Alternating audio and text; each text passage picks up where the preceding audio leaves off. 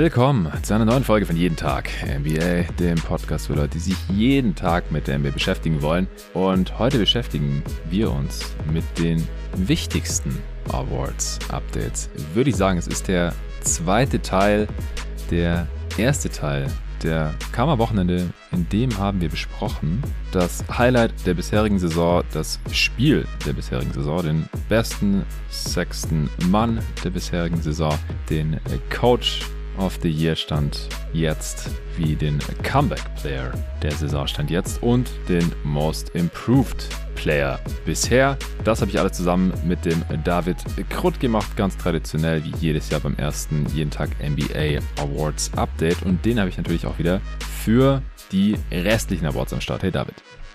Hey Jonathan. Heute besprechen wir den Rookie of the Year. Den gibt es in der Realität natürlich auch dann am Ende der Saison. Dann den Least Valuable Player, den LVP, den haben wir uns ausgedacht. Dann den Defensive Player of the Year, den gibt es. Den Defensive Perimeter Player of the Year haben wir uns ausgedacht, weil normalerweise keine Perimeter Player den Defensive Player of the Year Award gewinnen. Und letzte Saison war das äh, zum ersten Mal seit Kawhi Leonard mal wieder anders gewesen. Äh, wir haben das jetzt trotzdem erstmal so beibehalten, auch weil David ja einst diesen Defensive Player, Mental Player of the Year Award gefordert hatte. Dann gibt es den Offensive Player of the Year, den MVP natürlich. Dann zum krönenden Abschluss. Also wir haben hier nochmal einiges vor heute. Es gibt bei manchen dieser Awards natürlich Überschneidungen. Äh, inwiefern das heute so ist, das werden wir noch ausdiskutieren. Zum Beispiel zwischen Offensive Player of the Year und MVP ist das erfahrungsgemäß öfter mal der Fall. Erfahrungsgemäß ist es auch so, dass bei der allerersten Ausgabe das noch so ein bisschen ein Herantasten ist, ein erstes Ausloten. Es gibt ja auch kaum irgendwie Kollegen, sei es in Podcast oder in Schriftform irgendwo hier oder äh, überm Teich, die sich zu diesem Zeitpunkt der Saison schon mit Awards auseinandersetzen. Deswegen ja, ist es immer ein bisschen schwierig, jetzt irgendwie sicherzustellen, dass man hier keinen relativ offensichtlichen Kandidaten übersieht, denn äh, ja, man kann es schwer abgleichen mit anderen Meinungen, ganz anders als dann am Ende der Saison, wenn gefühlt die ganze Welt äh, über alle Awards, die es in der Realität gibt, dann spricht und äh, oft natürlich auch über Spieler, die für die von uns erfundenen Awards in Frage kommen. So war es auch im ersten Teil und so könnte es auch jetzt hier bei Part 2 der Fall sein. Ja, wir nehmen schon äh, Freitagabend auf. Äh, Teil 1 war schon relativ abenteuerlich hier mit meinem marokkanischen Internet, das mal schneller und mal langsamer ist. Es gab mal ein Delay, dann gab es wieder keinen. Jetzt gerade haben wir wieder keinen, zum Glück. Deswegen, wenn sich das irgendwie ein bisschen komisch anhört, äh, wenn wir jetzt mal irgendwie reinquatschen oder so, wir versuchen das natürlich nachher dann auch alles äh, sauber rauszucutten, aber dann ist das der Grund, dass ich gerade hier in äh, Essaouira sitze und erst am Montag wieder zurück nach Berlin geflogen sein werde. Ja, ich glaube, wir können eigentlich anfangen. Und der erste Award, den wir besprechen, ist, wie angekündigt, der Rookie des Jahres stand Anfang Dezember. Wir versuchen uns bei allen Awards auf die Top 3 zu beschränken. Manchmal ist es schwierig, dann haben wir noch unsere Honorable Mentions raus, die Plätze 4, 5, 6 vielleicht in äh, Kurzform. David, du bist ja Rookie Connoisseur und äh, ja mittlerweile Veteran Rookie Top 10 Tweeter. Unter Cheese findet ihr so ungefähr wöchentlich die äh, stets up-to-date gehaltene Top 10 der aktuellen Rookie-Class. Bei den Sophomores siehst du das auch noch durch. Und deswegen musst du ja hier ganz easy eigentlich auf deine Top 3 gekommen sein. Oder wie war das? Ja, das war nicht wirklich anstrengend, auch wenn ich sagen muss, dass sich die Top 2 schon deutlich abhebt. Ja. Ähm, und man für den dritten Platz dann schon ein bisschen fischen musste. Aber im Endeffekt genau ist das so das Thema, wo ich mit äh, am meisten auf dem Laufenden bin und äh, arbeitstechnisch war das jetzt nicht so aufwendig. Ja, ich glaube auch für Platz 3 kann man mehrere Kandidaten finden. Ja, das ist dann wahrscheinlich auch so ein bisschen eine Glaubensfrage, wenn man jetzt eher einen Spieler, einen Rookie, der eine kleinere Rolle bei einem Winning-Team hat oder jetzt eine größere Rolle ganz solide ausfüllt bei einem Losing-Team, wo die meisten Top-Picks ja, ja einfach systembedingt landen. Wofür und für wen hast du dich da jetzt entschieden? Ich habe in letzter Zeit da nicht in deine Top-Rookies reingeschaut, um hier nicht die Spannung rauszunehmen. also ich muss sagen, ich weiß gar nicht mehr, wer letztes Wochenende auf dem dritten Platz war, okay. aber ich habe mich heute für Jalen Williams entschieden. Ah ja. J-Dub. Genau, J-Dub, der aufmerksame Hörer, wird's wissen. Äh, über den haben wir ja schon in der Season Preview gesprochen. Ja. Und für mich kombiniert er so ein bisschen Effektivität und schon eine ordentliche Anzahl Minuten mit am besten. Er hat auch schon einige Spiele gestartet. Sein Playmaking kommt eigentlich ganz gut direkt in die NBA rüber. Defensiv finde ich ihn auch solide. Ich bin ein bisschen enttäuscht, dass der Dreier bisher noch nicht fällt, aber das kann natürlich einfach auch daran liegen, dass wir noch nicht so viele Spiele gehabt haben, denn der Freiwurf fällt nach wie vor sehr gut. Im Pick and Roll als Ballhändler gefällt er mir sehr gut und ich finde auch, dass er Offball einen guten Job macht, äh, darin Shay oder andere Mitspieler zu ergänzen. Ja, ist auf jeden Fall ein würdiger Kandidat.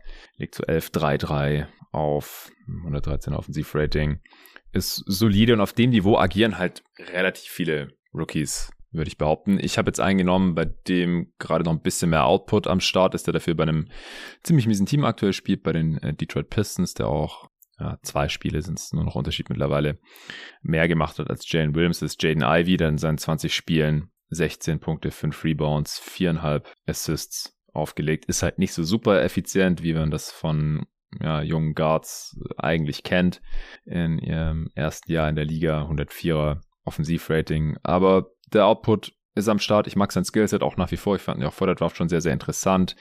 Er zieht relativ viele Freiwürfe. Ja, trifft die halt mit 73 Prozent. Könnte natürlich ein bisschen, bisschen besser sein, genauso wie seine Dreierquote mit 32 Prozent. Also da ist natürlich noch Luft nach oben, aber ich finde, als sehr athletischer, schneller, äh, High-Flying Playmaker mit starkem Drive. Ist er nach wie vor einer der interessantesten Spieler dieser Class und weil er in Detroit natürlich jetzt auch eine relativ große Rolle einnehmen durfte, die jetzt natürlich nach dem Saisonaus von Kate Cunningham auch erstmal nicht kleiner werden wird äh, und er das bisher ganz solide macht, ist er stand heute bei mir auf Platz drei beim Rookie of the Year. Ja, kann ich nachvollziehen. Er ist auch, glaube ich, auf meiner Liste entweder ein, zwei oder drei Spots dahinter. Ist wie gesagt alles so ein bisschen die gleiche Range. Mhm.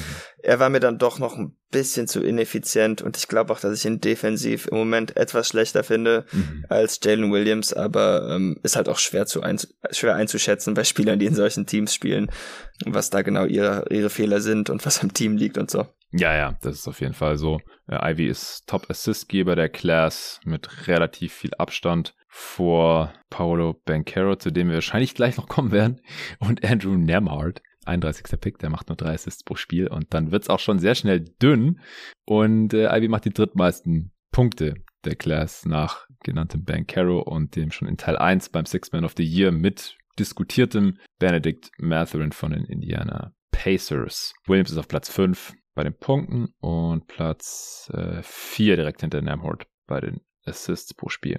Tatsächlich. Ja, dann äh, kommen wir zur Top 2. Ich habe auf Platz 2 Benedict Matherin. Wir haben, wie gesagt, beim Six Man of the Year Award schon über ihn gesprochen, weil du ihn so im erweiterten Kandidatenkreis mit drin hattest, was ich auch sehen kann. Also gerade für den Rookie ist es natürlich schon beeindruckend, dass er von der Bank kommend so an den 20 Punkten pro Spiel kratzt und das halt auch noch einigermaßen effizient macht. Also gerade für einen Rookie ist auch deutlich effizienter als Jaden Ivey mit einem 111er Offensivrating schon sehr viel näher am Ligaschnitt dran. Auch sein True Shooting von 58 Prozent bewegt sich da so auf Ligaschnittniveau. Er zieht unglaublich viele Freiwürfe mit einer Freiwurfrate von 45 Prozent. Und das, ja, verwundert auch nicht, wenn man ihn spielen sieht. Also er hat einfach einen sehr starken Drive, ist ein starker Finisher in Korbnähe, hat eine sehr starke Hangtime und ja, kann da auf die Defense in der Luft noch reagieren mit irgendwelchen äh, Double Pumps, Reverses, äh, Layups, äh, teilweise auch Dunks. Also Matherin, richtig geiler Slasher und dazu hat er halt auch noch einen guten Wurf. Er nimmt fast 10 Dreier von den Possessions, trifft 40% davon, also super Touch, trifft über 80% seiner Freiwürfe. Er macht halt außer diesem Scoring nicht so besonders viel. 1,5 Assists pro Spiel in 28 Minuten, also nicht so der Playmaker für andere, ist auch nicht so seine Rolle da, er soll halt scoren von der Bank. Du hast es ja auch hinter schon gesagt, von der Defense äh, bist du jetzt auch nicht so überzeugt, was jetzt bei einem 20-jährigen Rookie Guard jetzt, äh, noch keine Katastrophe ist, aber wir bewerten hier die, die Gesamtleistung. Und da ist Matherin für mich sehr klar, klar vor Platz 3 auf Platz 2, aber für mich dann auch sehr klar eben auf Platz 2 hinter Platz 1. Ja, für mich wurde das dann noch ein bisschen knapper, weil Paulo schon so viele Spiele verpasst hat, aber mhm. auch da er einfach mehr Minuten pro Spiel macht, ähm, ist die Differenz eigentlich gar nicht mal so groß, und irgendwie nur 60 Minuten oder so, also das ja. hält sich dann noch in Grenzen und damit muss ich auch sagen, einfach so von der Qualität her finde ich Paulo Bancaro dann doch nochmal überzeugender, auch wenn Matherin eigentlich alles macht, was man sich erhoffen konnte und noch einiges mehr, würde ich sogar sagen. Ja, also Ben Carroll legt eine der krasseren Rookie-Saisons auf bisher. Er hat halt nur diese 15 Spiele gemacht, weil er, was waren sieben Spiele oder acht oder so verpasst hatte, zwischenzeitlich äh, für die Orlando Magic. Aber er steht halt bei knapp 23 Punkten pro Spiel, fast sieben Rebounds, äh, 3,6 Assists pro Spiel. Wie gesagt, das ist Platz zwei in der Class. Also er sieht halt jetzt ja, nach so einem großen, athletischen, kräftigen Playmaking-Wing mit Wurf Potenzial aus. Und das ist ja auch so ein bisschen das, was du hier im Pod vorgezeichnet hattest. Und wieso wir ihn auch bei der jeden Tag NBA Mockdraft an eins gezogen haben. Also äh, du darfst hier gerne nochmal kurz dein Victory Lab drehen, denn du hattest ja Ben Carroll relativ klar an eins in dieser Class, oder? Ja, also ich meine, kurz vorab, äh, natürlich schade, dass wir Chad Holmgren noch nicht sehen konnten Wohl und das war. jetzt nicht so wirklich mit einpreisen können. Aber äh, man muss halt auch sagen, das, was Paulo jetzt macht, das ist halt auch schwer zu toppen für einen Rookie, denke ich, von der Produktion und vom Skillset her. Ähm, genau, wie du schon sagtest, da fühle ich mich eigentlich sehr bestätigt. Sein Playmaking ist äh, direkt von Tag eins da gewesen, er macht noch ein paar Fehler, aber das ist ja auch okay für einen Rookie. Da sieht man ja lieber immer etwas zu viel Optimismus, als dass Spieler sich zurückhalten oder so. Deshalb äh, stört mich das nicht wirklich. Ähm, er, wie Mathurin auch, ist einer der beeindruckendsten Rookies, was Freiwürfe ziehen angeht, zumindest unter denen, ja. die man halt eigentlich nicht faulen will. Da gibt's auch nicht so viele Rookies, die in der Zone schon so dominant sind eigentlich. Der Jumpshot, der bleibt noch so ein bisschen aus, das ist natürlich ein bisschen schade, aber ich denke, man sieht da auch schon die Ansätze, dass wenn das zusammenkommt, ähm, ja, dann dieser wie du gerade meintest, gefährliche Flügelspieler sein kann, um den man auch seine Offense bauen kann. Defensiv muss ich sagen, ist er ja auch nicht toll oder so, aber ich glaube, er ist schon etwas weiter, als ich gedacht hatte. Also das passt schon für einen Rookie. Ähm, ich habe mehr Schwierigkeiten damit, dass er halt manchmal ein bisschen pennt, als dass er physisch irgendwie unterlegen ist. Ich finde auch, dass er in der Offseason ziemlich gut an seinem Körper gearbeitet hat. Er sieht für mich auch besser aus als in Duke körperlich. Und äh, im ersten Teil hatte ich auch schon von seinem Dank gesprochen. Das ist auch etwas, da hätte ich wahrscheinlich vor der Saison eigentlich nicht mit gerechnet, dass er da so ein Ding raushauen kann. Und ja, im Großen und Ganzen sollten die Orlando Magic, denke ich, ganz zufrieden sein, dass sie sich für ihn entschieden haben. Ja, also Freiwurfrate von über 50 Prozent ist insane. Als Rookie sowieso, aber egal eigentlich für fast jeden Spieler, der halt kein Non-Shooting Big ist, der seine Freiwürfe nicht trifft und der deswegen dauernd gehackt wird. Also ich habe jetzt gerade mal äh, live hier quasi, während du gesprochen hast, geschaut, also nach Freiwurfrate auf Basketball Reference durchsortiert. Was wird zu schätzen, wie viele Spieler vor ihm stehen, die man nicht an die Linie schickt aus den gerade genannten Gründen, also Spieler, die man eigentlich nicht faulen möchte in der gesamten Liga? Mm, äh, gute Frage. Also man hätte wahrscheinlich, kann ja eigentlich nicht mehr sein als neun oder zehn. Ja, also ich würde sogar sagen weniger. Also müsste man jetzt hier quasi so live aussortieren. Äh, Montrezl Harrell ist auf 1, was die Freiwurfrate angeht, aber es sind auch nur 235 Minuten, also Small Sample Size und der trifft 75% seiner Freiwürfe, die Karriere 66%. Ja, okay, den, den will man eigentlich nicht faulen, denke ich, auch wenn er fast nur Würfe in der Zone nimmt, aber gut, Benefit of the Doubt. Dann Plumlee, ja, will zu faulen. Gobert natürlich auch. Jackson, ja. ja, Dwight Powell auch. Derek Jones Jr. würde ich auch sagen. Dann kommt Amir Coffee, gut, aber der hat nur 280 Minuten gespielt. Harrison Barnes würde ich auch zählen. Dann kommt Janis, den hast du genannt. Daniel Gafford nochmal so ein Non-Shooting Big. Koloko auch. Dann kommt Bonus, den würde ich auch noch zählen. Mhm. Dann kommt Steven Adams, willst du faulen. Austin Reeves, der hat, glaube ich, nur so eine Freifahrt, weil er fast keine Würfe nimmt. Dann Nick Richards, Drew Eubanks, DeAndre Jordan. Äh, DeAndre Jordan hat schon eine niedrige Freiwurfrate. Also es sind eher fünf, würde ich sagen. Okay, ja, das ist krass. Ja. Fallen wahrscheinlich noch ein paar raus, die zu viele Spiele verpasst haben, wie Jimmy Butler, der auch immer so in dieser Range ungefähr ist. Aber das ist schon eine ganz, ganz erlauchte Gesellschaft hier, in äh, der sich Paulo Bancaro früh in seiner Karriere befindet. Ja, Butler ist, ich schaue gerade bei 57 Prozent diese Saison, aber hat halt nur 13 Spiele gemacht. Also Ben Carroll ja, ist gerade auch nicht in der kann Liste. Kann er bestimmt halten. Ja, ja, also ja, Butler kann es halten. Letztes Jahr 55, in der Saison davon 57 Prozent Freiwurfrate. Das ist äh, normal bei ihm, aber er ist halt auch so ungefähr der Beste der Liga, was ja. das angeht. Jetzt mal zum Vergleich zum Beispiel Luka Doncic ist bei 48 Prozent, also knapp unter Ben Carroll. Ja, das ist heftig, auf jeden Fall. Ich habe auch neulich, das ist aber allerdings schon zwei Wochen oder so her, auch noch eine heftige Statistik zu Ben Caro aufgeschnappt, mit ihm rausgeschrieben. Das war bei The Ringer von Michael Pina. Der geschrieben, Da hatte Bankero noch über acht Rebounds. Er wäre der erste Rookie seit dem NBA-ABA Merger, der 23 Punkte, acht Rebounds und acht Freiwurfversuche und 3,5 Assists pro Spiel auflegt. Nee. Also es ist einfach eine, eine Kombination aus Skills. Jemand, der viel punktet und viele Freiwürfe zieht, dazu noch reboundet und für andere kreieren kann, die man so einfach sehr selten hat, schon bei Rookies. Und das ist äh, unfassbar wertvoll. Ja. Ben Caro, aktuell Rookie of the Year. Mich würde es wundern, wenn sich noch ändert im Verlauf der Saison. Ja, ich glaube auch. Das schien ja schon irgendwie schon ein bisschen nach fünf Spielen irgendwie fest zu sein. Auch wenn ich sagen muss, dass Matherin wirklich gut äh, am Ball bleibt. ja, ja, klar. Also effiziente 19 Punkte pro Spiel. Scorer sieht man jetzt auch nicht so oft als Rookies. Das ist klar. Ja. Gut, dann kommen wir schon zum LVP, würde ich sagen. Least Valuable Player. Das kann man so ein bisschen auslegen, wie man möchte denn diesen Award gibt's natürlich nicht. Es, es, wird jetzt sehr negativ, also wer keinen Bock auf Negativität hat, gerne weiter spulen. Wir werden jetzt ein, zwei Spieler trashen müssen. Tut mir leid. Ich habe mir vier aufgeschrieben, die ihr Team halt aus irgendwelchen Gründen runterreißen. Wie sieht's bei dir aus? Ich habe nur drei. Ich bin viel positiver als du. ja, mein vierter ist auch eher eine Honorable Mention. Und das okay. ist hier ein häufiger Gast beim LVP, muss ich sagen. Ja, es ist, es ist Russell Westbrook. Ja, er kommt endlich von der Bank. Endlich. Endlich jetzt nicht mehr für möglich gehalten, aber nach drei Spielen war es endlich soweit.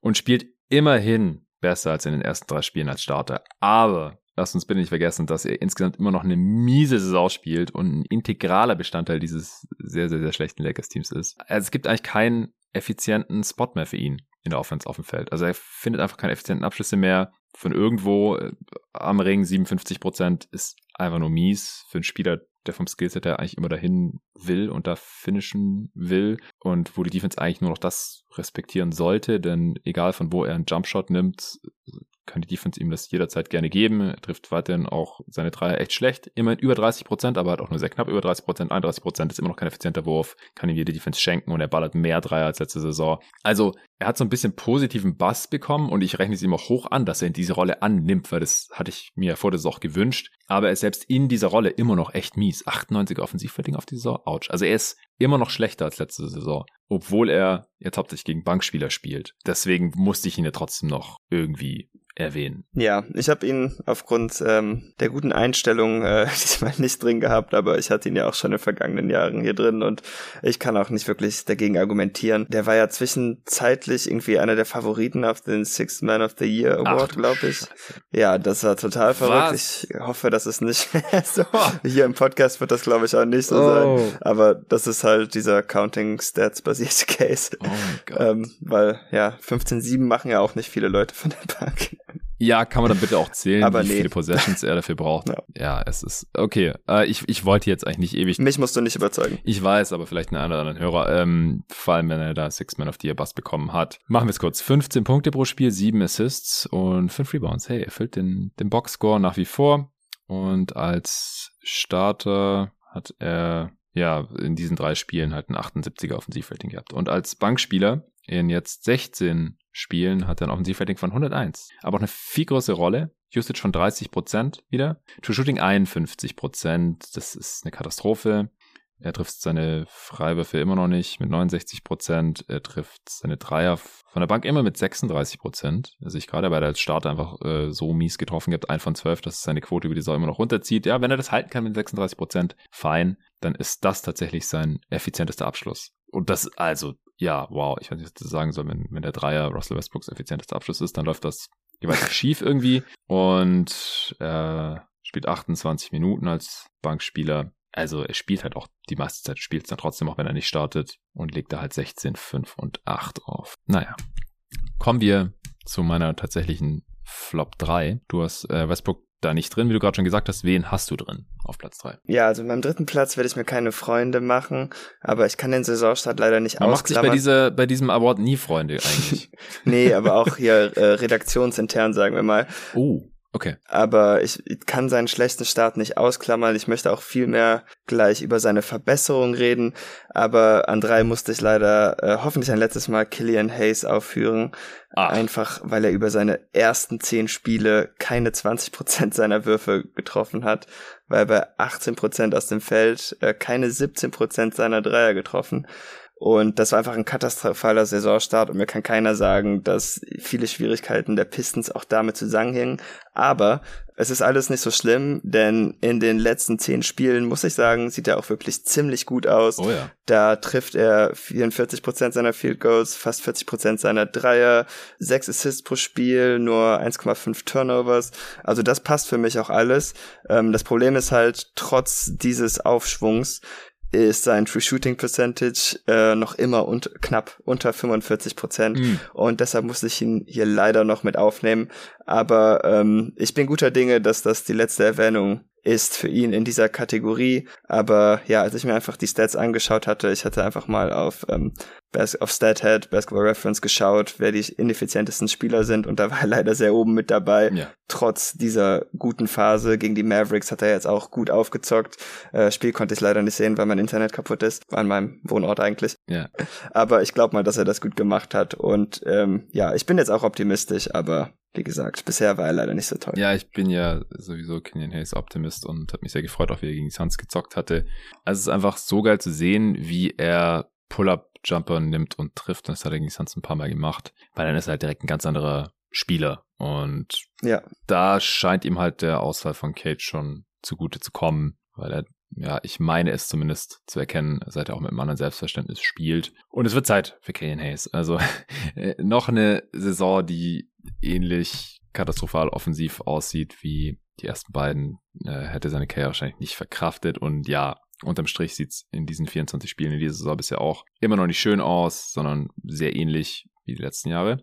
Aber er trendet zumindest mal in die richtige Richtung und deswegen habe ich ihn hier jetzt auch nicht mit reingenommen und gehe auch genauso wie du davon aus, dass er hier wahrscheinlich, hoffe ich, in Klammern, äh, auch in den nächsten Ausgaben nicht mehr zu finden sein wird. Aber es ist schön, dann, dann habe ich auf jeden Fall noch mal einen drin, den du nicht drin hast. Ich bin gespannt, wer es ist. Vielleicht ist es mein Platz drei. das ist Javel McGee. Den habe ich nicht drin, weil er mir nicht genug gespielt hat, aber Zustimmung. es ist vielleicht jetzt schon das mieseste Signing der Offseason und das ja. war eigentlich von Tag eins relativ klar. Mit 2 plus 1 Deal mit Player Option und Starterversprechen. Das allein war halt schon relativ tough für einen 34-Jährigen. Und äh, er hat einfach so mies gespielt, also er kann halt überhaupt nicht die Leistung der letzten Saison bei den Phoenix Suns irgendwie bestätigen, was ihm diesen Vertrag auch eingebracht hat. Ich habe ihn als Suns-Fan für dieses Gehalt oder für diesen Deal aber sehr gerne ziehen lassen. Age 35 Season ist übrigens schon sich gerade, weil ja, es schon relativ unwahrscheinlich war, dass er die Leistung so wiederholen kann, einfach für einen Spieler in dem Alter. Und er ist halt ein Spieler, der in einem guten Team 15 Minuten pro Spiel spielt und das kannst du halt ersetzen, so ein Backup-Big für 15 Minuten, dann brauchst du nicht diesen Vertrag geben. Vor allem, wenn du ansonsten keinerlei äh, finanzielle Flexibilität hast. Aber gut, das ist ja alles Salary Cap Management. Das muss hier nicht unbedingt mit einschließen. Schlechteste Verträge der Liga sind ein Thema für, für einen anderen Tag. Ähm, das peile ich auch mal mit Jerry an, der hat auch Bock drauf. Aber McGee spielt halt auch einfach richtig mies. Also offensiv nicht annähernd so gut wie letztes Jahr als Pick-and-Roll-Partner von Chris Paul, aber auch Sachen, für die nur er zuständig ist, funktionieren nicht mehr so. Er trifft seine Freiwürfe schlechter. Er trifft schlechtere Entscheidungen auf dem Basketballfeld, ist auch defensiv eine ziemliche Katastrophe, auch Sachen, die ich mir nicht so wirklich erklären kann. Er reboundet weniger und so weiter und so fort. Also als Big, der eigentlich nur dankt, ein 98er Offensivrating zu haben. Ich habe keine Ahnung, wie das geht. Es sind nur 136 Minuten, aber es ist einfach ultra, ultra schlecht. Es lief auch richtig schlecht mit ihm auf dem Feld. Äh, On-Off-Wert von minus 12,5 ist kein Zufall. Mit ihm auf dem Feld wurden die Mavs äh, über neun Punkte auf 100 Possessions ausgescored. Also völlig verdient aus der Rotation auch rausgefallen, was äh, natürlich übel ist. Wie gesagt, äh, wenn man sich seinen Status in der Offseason anschaut. Gut, das war mein Platz drei. Dann kommen wir jetzt zu deinem Platz zwei. Ja, auf Platz zwei habe ich einen anderen Lakers Point Guard als du. Und zwar Patrick Beverly, ah, denn ja, der ist irgendwie noch ineffizienter hat nur ein O-Rating von 93 und nimmt auch aktiv einfach irgendwie keine Würfe mehr. Ich habe auch den Eindruck, dass er nicht mehr zum Korb kommt, was ich komisch finde, weil ich fand, dass er in Minnesota fast so ein bisschen wie so eine Renaissance hat und dieses Jahr traut er sich irgendwie gar nichts mehr. Eigentlich wird er nur noch Dreier los, die trifft aber leider gar nicht, trifft davon nur 23 Prozent Und defensiv ist er noch okay, aber der defensive Output reicht einfach nicht, um jemanden, der eine Usage unter zehn Prozent hat, zu stemmen, wenn man halt ein Team zusammengebaut hat, das überhaupt kein Spacing hat. Und damit finde ich ihn einfach extrem schädlich für die Lakers. Ich weiß gerade nicht mehr, hatten sie überhaupt ein Asset für ihn abgegeben oder war es nur Horton Tucker? Ah, naja, auf jeden Fall. Dabei? Ich weiß, ich kann gleich gucken. Ja, auf jeden Fall hat sich der Trade bisher wahrscheinlich nicht ausgezahlt und das ist schon irgendwie schwierig, denn Horton Tucker war letztes Jahr halt auch echt nicht gut. Ja, also guter Pick. Nee, Utah hat nur eine Trade Exception noch bekommen und Stanley Johnson, okay, ja. entlassen haben. Dann ist das immerhin egal. ja, wohl wahr. Nee, ja, Patrick Beverly. Ziemlich miese Saison. Es hat auch Age 34, kann es sein, dass er einfach alt geworden ist. Meine Güte, vier Punkte pro Spiel. 23% Dreierquote. Ja, schnell weiter. Ich äh, habe hier einen Spieler, den die Lakers gerne als Point Guard gehabt hätten, aber nicht bekommen haben in der Offseason. Es ist Kyrie Irving.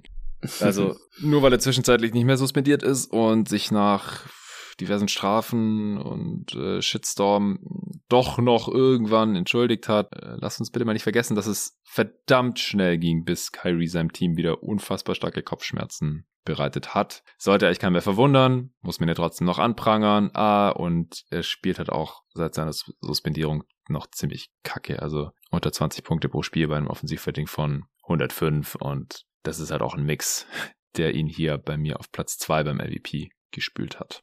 Ja, ich versuche es da eher bei On-Court-Sachen zu belassen, aber da nimmt er sich ja selber auch immer wieder raus. Also genau, spielt kann ich den halt Pick nicht. auch nachvollziehen. ja. ja. Aus diversen Gründen. Nee, auf jeden Fall. Ich hatte auch noch über ihn nachgedacht, aber das ist nicht so ganz, wie ich das auslegen würde. Deshalb habe ich mich dann doch dagegen entschieden, aber ähm, kann ich auf jeden Fall nachvollziehen.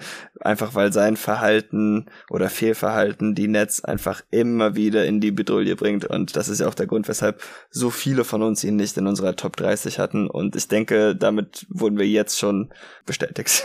Ja, ich meine, selbst wenn man sagt, mir ist alles außerhalb der Linien auf dem Basketballfeld egal, was der da sagt, welche Meinung er vertritt, welche Meinungen er vielleicht auch versucht, salonfähig zu machen, zu pushen, was auch immer. Oder selbst wenn man seiner Meinung ist, politisch, menschlich gesehen, was ich nachvollziehen kann, aber hey, selbst dann muss man ja irgendwie einfließen lassen, dass der Typ einfach nicht da ist. Aus ja, welchen Gründen ja. auch immer. Er spielt nicht. Und du kannst ja dann auch nicht mit ihm planen und das Team kann sich nicht einspielen, man kann sich nicht auf ihn verlassen, etc. pp. Also egal was man jetzt von ihm und seiner Aktion hält, unterm Strich ist er einfach nicht da, weil er halt suspendiert ist oder nicht spielen darf oder nicht auftaucht oder was auch immer. Die letzten Jahre, es gab immer was. Es gibt immer was mit Kyrie Irving. Und dieses Jahr auch wieder und deswegen ist er bei mir drin. Platz eins. Ich könnte mir vorstellen, dass wir denselben Spieler haben, denn es äh, dürften die meisten mitbekommen haben, dass es einen Spieler gibt, der ja den amtierenden NBA-Champ jetzt nicht im Alleingang, aber der zumindest einen großen Anteil daran hatte, dass es äh, mit ihm auf dem Feld extrem schlecht lief, bis er in die G-League geschickt wurde. Hast du auch James Wiseman auf eins? Hatte ich auch drüber nachgedacht, aber der hatte mir nicht genug Minuten gespielt, ah. deshalb habe ich es nicht getan. Aber ich finde es ja gut. Aber ich finde es gut. Von der Vollkatastrophe ist okay. Du hast keinen meiner vier Spieler da wow. in der Top 3. Gefällt mir. Wen hast du auf eins? Äh, Tim Hardaway Jr. Ah. Okay, okay. Ja, James Wiseman, also ist für mich vielleicht, also rein spielerisch die Definition von least valuable, also ein Spieler, der irgendwie ja. Minuten bekommen muss, weil er Second Pick war, aber dann halt den schlechtesten On-Off-Wert der Liga hat. Ist, also minus 27 ist laut Clean the Glass halt echt im nullten Percentile. Es läuft mit keinem Spieler schlechter auf dem Feld im Vergleich dazu, wenn er nicht spielt. Minus 27, das ist echt tough. Und es ist, also das ist halt kein Zufall, er hat kein Pech oder so, weil auf einmal die Gegner jeden Dreier treffen und das eigene Team keinen mehr oder irgendwelche Sachen, wo er gar nicht mehr einflussen kann, sondern er spielt halt richtig, richtig schlecht an beiden Enden des Feldes, hat keine Ahnung, wie er verteidigt, wann er contesten muss, wann er rotieren muss, offensiv trifft er die falschen Entscheidungen und so weiter und so fort. Das ist einfach noch schlechter, als man zum Draftzeitpunkt befürchtet hatte. Dazu hat er die letzten Jahre schrecklich wenig Basketball spielen können, weil er dauernd verletzt war. Und jetzt ist er in der G-League und ja, mal gucken, wo es noch hingeht mit James Wiseman, aber ja, spielerisch echt äh, ein großes Problem für die Golden State Warriors bislang. Ja, ja, also wir können uns gerne darauf einigen, dass er der ähm, Per Minute LVP ist. Okay, okay. Aber für mich war es dann einfach, weil er schon so lange nicht mehr gespielt ja. hat, dann habe ich ihn wieder rausgeschmissen. Okay. Ja, was macht THJ diese Saison so? Ja, er trifft halt keine Würfe und ähm, ansonsten hat er halt noch nie wirklich was Positives für seine Teams gemacht. Und auch einfach, weil die Mavericks Schützen brauchen Und er müsste ja eigentlich theoretisch einer der besten darunter sein. Er nimmt ja auch 14,5 Dreier pro 100 Possessions, trifft die aber nur mit 32 Prozent. Ich finde auch, wenn er spielt, der trifft einfach die eine grottige Entscheidung nach der anderen. Aber was dann noch viel schlimmer ist, mit, also hat halt ein True Shooting Percentage von 49, das führt sogar noch meine Gruppe hier an. Aber defensiv ist er halt weder konzentriert noch gut, wenn er konzentriert ist. Und die Mavericks sind ja schon ein Team mit Ambitionen und haben, denke ich mal, darauf gehofft, dass er wieder etwas besser sein könnte. Er hatte ja auch mal zumindest eine halbe, halbwegs gute Saison, bevor er sich verletzt hatte. Und dass er da jetzt irgendwie überhaupt nicht dran anknüpfen kann, ähm, ist für das Team schon ein großes Problem, denn die brauchen einfach einen zweiten Scorer oder Ballhändler. Theoretisch, irgendwo steckt da das Skillset drin, aber er bringt das halt überhaupt nicht aufs Parkett im Moment. Ja, kann ich nachvollziehen diesen Case, vor allem, weil er so eine relativ große Rolle hat. Es war ja die, die große, in Anführungsstrichen, Free Agency Verpflichtung der Mavs in der Offseason. Also, ja. McGee und Hardaway Jr. hier beide drin vertreten zu haben, ist schon sehr tough für die Mavs. Gut, kommen wir zum Defensive Player of the Year. Wir lassen die Negativität hinter uns und wenden uns den Besten der Besten zu und hier eben am defensiven Ende. Ich finde Defensive Player of the Year zum jetzigen Zeitpunkt noch ziemlich schwer, weil man, um defensiven Impact wirklich gut zu evaluieren, halt extrem viel von Spielern gesehen haben muss. Und das ist halt bei 30 Teams schwer nach nur einem Monat oder sechs Wochen jetzt, Saison. Äh, wir geben natürlich unser Bestes, aber ich finde es schwer, zum jetzigen Zeitpunkt so ein richtiges Ranking schon zu machen und das dann halt auch irgendwie noch mit diversen hieb- und stichfesten Argumenten zu unterfüttern. Das ist defensiv statistisch gesehen ja eh immer ein bisschen schwierig, aber ich mache es ja trotzdem ganz gerne, halt zu gucken, so, wie verändert ein Defender das gegnerische Wurfprofil zum Beispiel, nehmen die auf einmal viel weniger Würfe in der Restricted Area, weil halt ein krasser Rim Protector ist oder treffen die die dann viel schlechter oder geht das äh, Defensivrating hm, extrem runter, wenn das Spiel auf dem Feld ist. Solche Sachen, aber das ist halt äh, zum jetzigen Zeitpunkt noch super, super, super noisy. Ich, ich habe mir das alles angeguckt. Ich habe dann nicht den Überdefender bisher in dieser Liga ausmachen können. Wie sieht's da bei dir aus? Nee, also dieses Jahr gibt's auf jeden Fall keinen Marcus Smart, ne? Das muss man schon so sagen. es gibt auch keinen Rudy Gobert. Also, äh, also man kann natürlich sagen, okay, die, die Wolves sind wahrscheinlich eine Top Ten Defense wegen Rudy Gobert, aber er hat jetzt auch nicht die beste defensive Saison seiner Karriere. Ja, nee, ich finde auch niemanden, also nee, das will ich nicht sagen, nicht, dass ich niemanden so wirklich überzeugend finde, aber es ist schon richtig, es gibt auch nicht so ein richtiges Rennen, finde ich. Nee. Es wird auch wenig drüber gesprochen. Ja, genau. Ich weiß nicht, ob der, das ein Perimeter-Spieler das letztes Jahr gewonnen hat, dem Ganzen ein bisschen in die Luft genommen hat. Mhm. Oder dass das offensive Umfeld äh, von diesem Jahr das einfach schwierig macht, dass sich das so klar herauskristallisiert. Aber irgendwie so die Zeiten, wo so Gobert und Kawhi Leonard und Draymond Green irgendwie um den Award gekämpft haben, die fühlen sich im Moment ein bisschen weit weg an. Das muss ich schon so sagen. Ja, ich finde Draymond, habe ich natürlich auch drüber nachgedacht, habe mir das angeguckt, klar, ist immer noch ein krasser Defender, aber selbst. Ja, bin ich drin. Man sagt ja immer, oh mein Gott, hier, Wiseman oder so, die, die reißen ja die Defense der Warriors so weit ja. runter. Ja, also genau. haben die immer noch die, immer noch Flop 10 Defense, wenn mich gar nicht alles täuscht, ich kann gleich mal gucken. Aber selbst mit ihm auf dem Feld haben die halt nur eine leicht überdurchschnittliche Defense und das kann man dann halt schwerlich machen. Also ich war ja immer hier Team, der Spieler kann nichts dafür, wenn das Team ohne ihn kacke verteidigt. Du bist ja eher Team, ah, muss schon eine gute Team Defense overall sein, sonst ist es für mich eher kein Kandidat. Äh, da haben wir ja die letzten Jahre auch viel drüber diskutiert. Aber es, ja. es gibt halt auch noch wenig dieser Kandidaten, wo man jetzt sagen kann, ja gut, mit ihm auf dem Feld ist die Defense Elite, ohne ihn kacke, deswegen ist das Team halt nur, was ich, Platz 15 im Defensivrating oder so. Ich habe ihn trotzdem hier drin. Nee, genau, das ähm, stechen halt auch keine Defenses, keine Teams so wirklich hervor. Deshalb fiel es mir auch mit meinem Ansatz relativ schwierig, hier gute Kandidaten zu finden. Ja, also die Warriors sind auf Platz 20 im Defensivrating in den letzten zwei Wochen auf 14. Also die Trendwende ist jetzt auch noch nicht so wirklich erkennbar. Also ein Team, finde ich, sticht schon ziemlich heraus, ja. was die Team-Defense angeht. Und deswegen haben es von diesem Team auch gleich zwei Spiele in die Top 3 bei mir geschafft. Bei mir haben es zwei in die Top 4 geschafft. Okay. Aber werden die gleichen beiden vom gleichen Team sein, denke ich mal. Ja, ja. Also meine Top 5 sind, und da will ich mich jetzt echt nicht so super hart auf die Reihenfolge festlegen, ehrlich gesagt. Ja, okay, ich kann vielleicht die zwei sagen, die ich jetzt nicht in der Top 3 habe. Und das sind Jaron Jackson Jr. und Joel Embiid. Ah, die habe ich beide gar nicht drin. Haben die ja. überhaupt, also ich glaube, für meine äh, Empfindlichkeiten haben die auch nicht genug gespielt. Ja, ja, ja kann ich nachvollziehen. Embiid hatte auch einen miesen Start defensiv in die Saison, hat sich dann aber massiv gesteigert, meiner Meinung nach. Und die Sixers sind mit ihm auf dem Feld defensiv auch sehr gut und haben mittlerweile die drittbeste Defense Ja, was wohl so ist, aber das habe ich jetzt selber nicht wirklich geprüft, das habe ich nur in irgendeinem anderen Podcast gehört, ähm, ist, dass die Sixers extremes Shooting-Luck haben mm. als Defense. Was ich, als ich die Sixers noch was mehr geschaut hatte, weil ich habe jetzt diese Rumpf-Sixers nicht so viel geschaut, muss ich gestehen, außer um ab und zu ein bisschen die Shake Milton-Experience zu genießen, die mir schon Bock macht. Ähm, aber als ich noch viel Sixers geschaut hatte diese Saison, da ist halt niemand in Transition zurückgelaufen. Deshalb finde ich das auch sehr nicht nachvollziehbar, dass sie jetzt ja, so gut ja. in der Defense sind, aber ähm, ist halt auch schon was her, dass ich mich da gut drauf konzentriert habe. Und äh, sie haben ja jetzt auch viel ohne Embiid gespielt. Hm. Also die Location Effective Field Goal Percentage der Sixers ist die zehntbeste der Liga. Und äh, hm. die gegnerische Effective Field Goal Percentage ist aber nur auf Platz 16. Das heißt, sie haben sogar eher ein bisschen Shooting-Pech. Oh, ja, dann wurde ich belogen. Zumindest, also ja, zumindest wenn man sich das anschaut. Ich weiß jetzt nicht, wie es bei den Dreiern ist, beziehungsweise kann ich es ja einfach kurz nachschauen.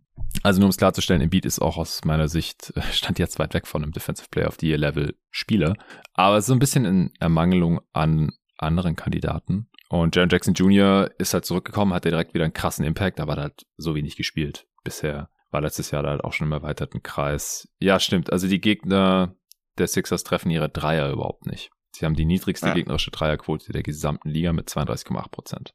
Und darauf hat halt ein Embiid keinen Einfluss. Darauf hat nämlich niemand ja, ja. einen Einfluss. äh, erwiesenermaßen, man kann natürlich die Frequency runterhalten, da sind die Sixers so im Mittelfeld, aber dass die Gegner halt die schlechteste Dreierquote der Liga haben, ja, das ist schon Glück. Da hast du recht. Wer ist auf vier bei dir? Äh, auf vier habe ich Janis Adetokounmpo.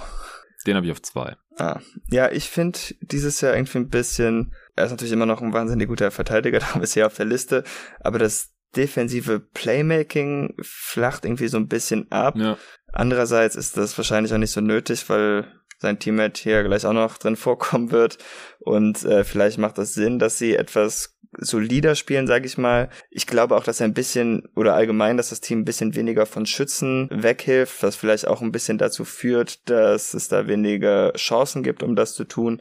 Aber irgendwie finde ich ihn nicht ganz so imposant, wie er schon in anderen Jahren gewesen ist. Aber ja. ich fühle mich jetzt nicht super wohl mit der Einschätzung. Ist, wie du auch meintest, bei so vielen Spielen schon sehr schwierig. Ja, das wohl war ich hatte ihn letztes Jahr noch auf zwei am Ende beim Defensive Player of the Year. Und da fand ich ihn besser als jetzt, wo ich ihn auch auf zwei habe. Also ja. das äh, muss ich wirklich noch ein bisschen mehr rauskristallisieren, aber alle Kandidaten, die ich jetzt hier reingepackt habe, da ist die Defense halt sehr gut, wenn die Spieler auf dem Feld sind und ich weiß halt, dass die da einen großen Einfluss drauf haben und äh, teilweise kann man halt auch jetzt schon erkennen, dass sie halt das gegnerische Shot Profile massiv verändern. Also auch bei Trent Jackson Jr. und Embiid ist es zum Beispiel natürlich so und bei Janis ist es so und auch bei Jared Allen ist es so, der es bei mir auch in die Top 3 geschafft hat. Und die Cavs haben ah, den habe ich auch drin. Zweitbeste ähm, Defense. Ja, Jared Allen habe ich auch drin. Ich wollte noch kurz vielleicht, äh, was ich zum defensiven Playmaking meinte, nachliefern. Mhm. Also er hat jetzt 2,6 Block Percentage. Das ist das niedrigste seit seinem Rookie-Jahr. Mhm. Und 1,3 Steal Percentage. Das ist einfach ein Career Low. Wie gesagt, ich will nicht unterstellen, dass er defensiv da schlecht spielt oder so, aber es ist einfach nicht mehr ganz so imposant. Ja, ja. Das ist so. Wo hast du Jared Allen? Auf drei. Okay ja, müssen wir jetzt, glaube ich, auch nichts mehr groß, großartig dazu sagen. Er ist einer der besten Rim Protector der Liga und die, die Cavs haben die zweitbeste Defense der Liga nach den Bucks und noch mit relativ großem Abstand vor den Sixers, die da so ein Cluster anführen. Und ja, daran hat er natürlich einen sehr großen Anteil. Auf eins, dann sind wir uns jetzt ziemlich sicher. Also bei Brook Lopez auf eins, das habe ich sofort hingeschrieben. Danach wurde hab es so schwierig. Ja. Aber ich habe noch eine zwei, die noch nicht aufgedeckt wurde. Ja, okay, wen habe ich vergessen? Ich habe noch Anthony Davis. Ja, ich habe auch über ihn nachgedacht. Ich hatte ihn ja auch als mein, nee, ich hatte ihn auf Platz zwei beim Comeback Player of the Year. Ich finde ihn defensiv auch extrem stark und die äh, Lakers kommen da auch so langsam. Was das Problem, was ich da nur so hatte, ist, dass ähm, sich das nicht so wirklich in den Stats niederschlägt bisher, im mhm. Gegensatz zu den anderen Kandidaten. Okay, ähm, ja gut, ich habe mir die Defensivstats, wie du weißt, nicht angeschaut, denn das mache ich eigentlich nie. ja.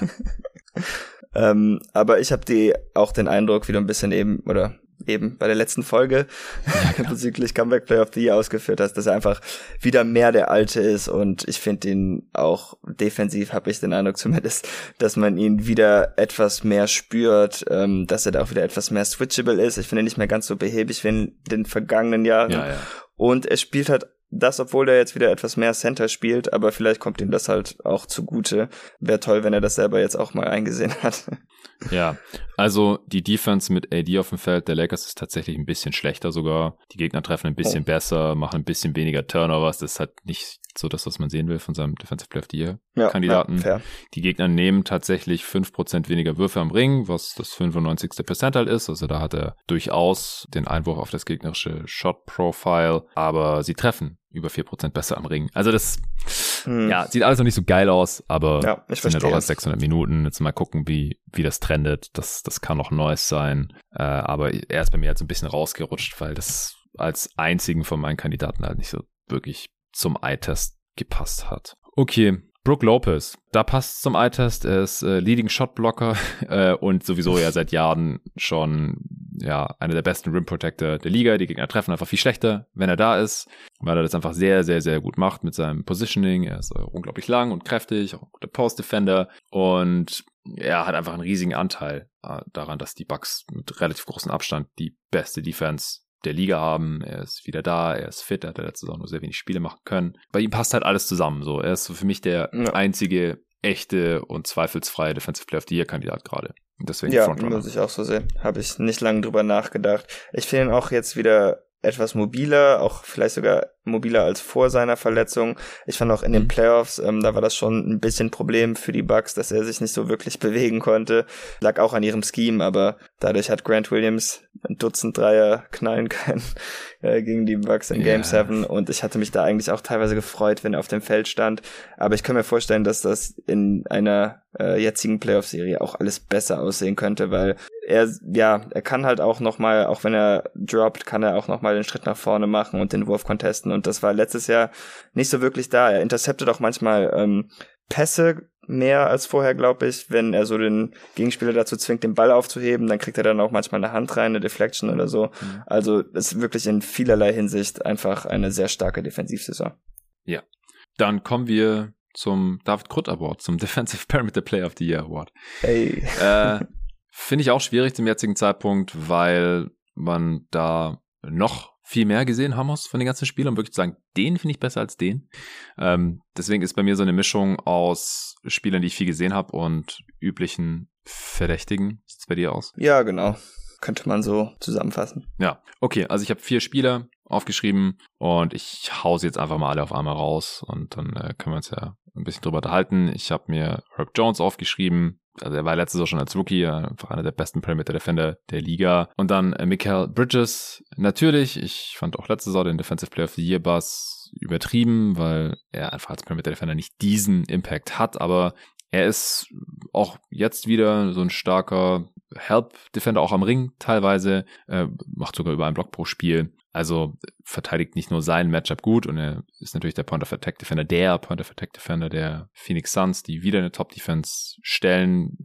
Ganz seltsamerweise ist mit ihm die Defense viel schlechter auf dem Feld. Fast zehn Punkte, oh. also insane.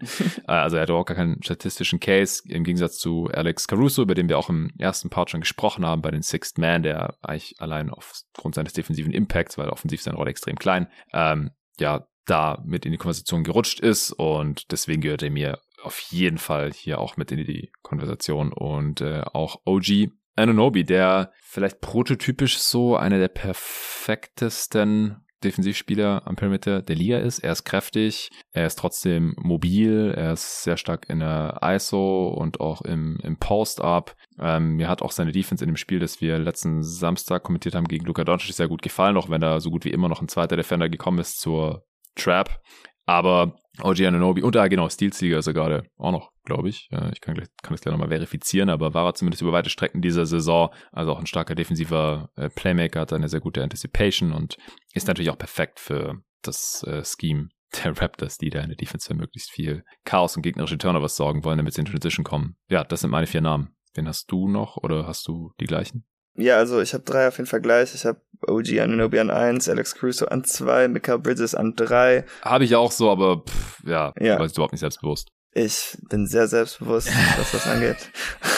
Und an vier ähm, hatte ich dann noch Javon Carter. Uh, einfach weil ich finde, dass er ja. auch in Drews Abwesenheit den Laden gut geschmissen hat und ich wollte das auch einfach belohnen, wie gut die Defense der Bucks auch mit ihren Abwesen Feinheiten teilweise aussah. Er ist auch ein sehr giftiger On-Ball-Defender, vielleicht nicht so ganz der Help-Defender wie die anderen Leute hier auf der Liste, aber es ist wirklich schwer, ihn abzuschütteln und auch mit dem Screen geht das nicht so einfach und darum habe ich ihn hier noch mit reingenommen. Ja, also On-Ball war der auch bei den Suns schon richtig gut und hat auch bei den Bucks beibehalten von dem, was ich gesehen habe. Ich fand den sogar in der Help-Defense relativ schlecht. Kann sein, dass er diese Saison jetzt besser geworden ist, aber das äh, vermag ich jetzt nicht zu beurteilen, muss ich sagen. Joe Holiday gehört ja wahrscheinlich auch noch irgendwie rein, aber der hat auch einige Spiele verpasst und ja, hat natürlich wie immer seinen, seinen Anteil an der sehr starken Defense der Milwaukee Bucks. Nee, sehr schön. Dann, dann sind wir uns ja relativ einig. Also, wie bei allen Awards, äh, werden natürlich noch mehr Informationen gesammelt jetzt im Verlauf der Saison, aber gerade bei den sehr, sehr stark vom Eye-Test abhängigen Awards und Defensive Perimeter Player of the Year ist der am abhängigsten davon, weil du einfach aus den Stats da gar nichts rauslesen kannst eigentlich. Da ist natürlich extrem notwendig und deswegen brauchen wir uns jetzt hier auch nicht länger dran aufhalten, sondern kommen zum Offensive Player of the Year. Fand ich unfassbar schwierig, die Spiele hier in der Reihenfolge zu bringen. Boah, ja. Ich wusste auch nicht, was ich da machen sollte. Ich habe das neunmal neu sortiert seit heute Mittag, glaube ich. Und ich habe jedes Mal mir für alles auch neue Gründe ausdenken können, aber dann habe ich die alten Gründe wieder rauswerfen müssen und ersetzen müssen. Inzwischen bin ich ehrlich gesagt einfach nur noch verwirrt, hm. aber ähm, ich habe mich jetzt festgelegt. Okay, wie viele Spiele hast du überhaupt in Betracht gezogen? In Betracht gezogen, oh Gott. Ja, das waren schon 10 bis 15, glaube ich, aber ich bin jetzt bei 5 gelandet. Okay, gut. Ja, ich sechs, die man wahrscheinlich relativ wild hintereinander ordnen könnte. Bei fünf davon tue ich mich schwer, zwei davon aus der Top 3 rauszulassen und spätestens bei der Top 4 wird es dann äh, super wild. Also wir haben einfach gerade so heftige Offensivspieler in dieser Liga. Also nicht nur welche, die über 30 Punkte pro Spiel machen oder sowas, sondern die einfach einen unfassbaren Einfluss haben auf die Offense ihres Teams. Positiven Einfluss natürlich, nicht nur als Scorer, sondern auch als, als Playmaker oder als Spieler, die einfach Aufmerksamkeit der Defense auf sich ziehen und, und Räume für ihre Mitspieler schaffen, die, wenn sie auf dem Feld sind, die Offense unfassbar gut machen. Ich bin gespannt. Ich kann mal den ersten Spieler, der es nicht in meine Top 3 geschafft hat, den ich aber trotzdem irgendwie nennen wollte, raushauen. Und das ist Devin Booker der gerade äh, frisch gebackene Player of the Month, äh, November, Devin Booker. Und das war noch vor seinem ziemlich kranken 51-Punkte-Spiel gegen die Chicago Bulls. Äh, was der ein oder andere als besser als ein 70-Punkte-Spiel gegen die Boston Celtics damals 2017 äh, betitelt hat, weil er halt nur drei Viertel für diese 51 gebraucht hat und diesmal die Suns gewonnen haben und er hat im vierten Viertel nicht mehr gespielt, weil es ein Blowout war gegen die Chicago Bulls. Aber das ist natürlich nur anekdotisch und nur ein Spiel von vielen in dieser Saison. Aber die Phoenix Suns haben halt wieder eine Top-Offense äh, der Liga, sind auf Platz 3 Stand heute hinter den Boston Celtics und Denver Nuggets. Äh, die Celtics ja, haben mit riesigem Abstand die beste Offense der Liga. 123 laut offensiver Effizienz, laut Clean the Glass, 123,0. Denver 118,1, dann kommt Phoenix 117,7. Also das ist ziemlich knapp zwischen Platz 2 und 3. Und der Hauptgrund dafür ist halt Devin Booker, denn Chris Paul spielt diese Saison herzlich wenig. Und wenn er spielt, dann hat er Probleme, den Korb zu treffen. Klar, ist immer noch ein sehr guter Passer und Decision Maker, aber der offensive Motor der Phoenix Suns ist Devin Booker. Und er hat sich auch nochmal weiterentwickelt und macht die Phoenix Suns so viel besser, wenn er auf dem Feld ist. 19 Punkte besser mit ihm auf dem Feld. Das äh, in der Offense ist, ist das 99. Percentile, also muss ich sich auch überhaupt nicht vor den anderen Dudes verstecken. Und was die individuelle Offense angeht, hat er halt auch nochmal einen großen Schritt nach vorne gemacht. Und ja, so ein bisschen das umgesetzt oder zeigt bisher das, was ich mir von ihm gewünscht hatte. Er ist keiner von den 30 plus Points per Game Dudes, macht 29 im Schnitt, 5 Rebounds, 6 Assists, zieht wieder mehr Freiwürfe, geht wieder mehr zum Ring, ähm, hat eine Freiwurfrate von 31 Prozent, was der zweitbeste Wert seiner Karriere ist. Also er, er führt auch so ein bisschen wie andere Spiele, über die wir jetzt auch schon in den beiden Parts gesprochen haben, so die besten Aspekte seiner bisherigen Saisons in der Liga zusammen und vereint die so ein bisschen miteinander. Er trifft 38 Prozent seiner fast neun Dreier auf 100 Possessions, trifft 88 Prozent seiner fast neun Freiwürfe auf 100 Possessions. Er scored auch normiert so viel wie noch nie vorher in seiner Karriere, ist dabei so effizient wie noch nie vorher in seiner Karriere, 122 Offensivrating und True Shooting von 60 Prozent. Also es, es tut weh, nicht nur als Suns-Fan, Devin Booker hier nicht in die Top 5, geschweige denn in die Top 3 zu schieben. Aber er bekommt ja auch wieder so ein bisschen MVP-Bass, was natürlich daran liegt, dass die Suns gerade auf 1 sind im Westen. Und das liegt dann alles in seiner Offense und nicht an seiner Defense. Und deswegen wollte ich ihn ja auf jeden Fall genannt haben beim Offensive Player of the Year. Ja, ich finde das alles sehr nachvollziehbar. Ich habe ihn leider nicht drin, aber ich habe ihn wohl beim nächsten Award als Kandidat irgendwo drin. Sehr schön. Dann hau du den nächsten raus. Tja, ich habe an 5 Kevin Durant. Ich auch. Einfach bescheuert, dass man so einen Spieler irgendwie auf die 5 packen muss. Ja. Der macht natürlich selber 30,4 Punkte pro Spiel, ist damit auch einer der des niedrigeren Outputs, muss man sagen, aber ist natürlich wieder wahnsinnig effizient, hat äh, ein True Shooting Percentage von 66, fast 67 Prozent als Playmaker ist er natürlich auch ganz solide, auch wenn ich irgendwie immer noch manchmal den Eindruck habe, dass er da irgendwie nicht so viel Mehrwert bringt wie jetzt manche andere Spieler hier auf der Liste. Ja. Aber ist natürlich ein unstoppable Scorer in fast jeder Phase seiner Karriere, bis auf die erste Runde letztes Jahr. Ähm, ja.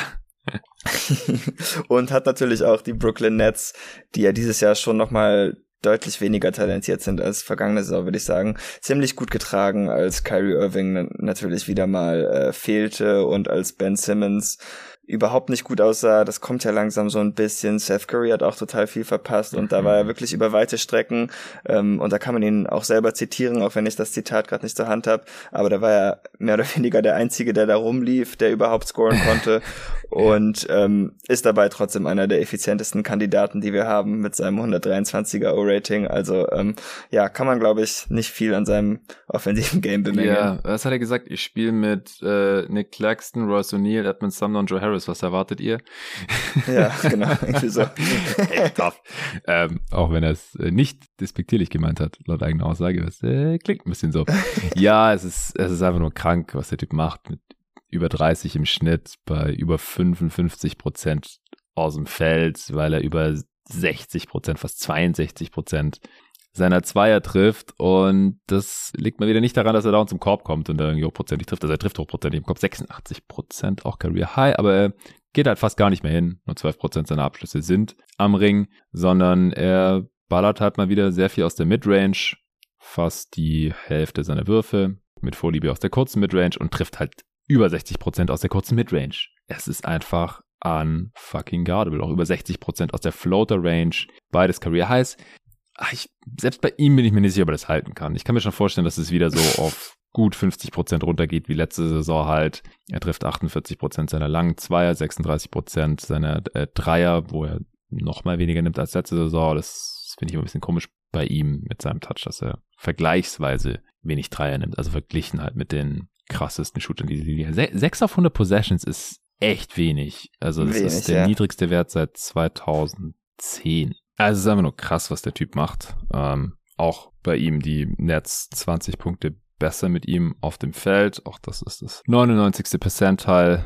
Also auf ähnlichem Niveau wie Devin Booker, wenn man so will, was den On-Off-Wert angeht. Trotzdem haben wir beide anscheinend vier Dudes gefunden, äh, bei denen wir den offensiven Einfluss als noch wertvoller einstufen. äh, sind wahrscheinlich dieselben vier. Ich bin gespannt auf die Reihenfolge. Ich würde sagen, ich hau wieder den nächsten raus. Und ich habe hier Jason Tatum von deinen Boston Celtics. Da ist auch. also es äh, fühlt sich seltsam an. Ich würde ihn sehr gerne in den Top 3 schieben.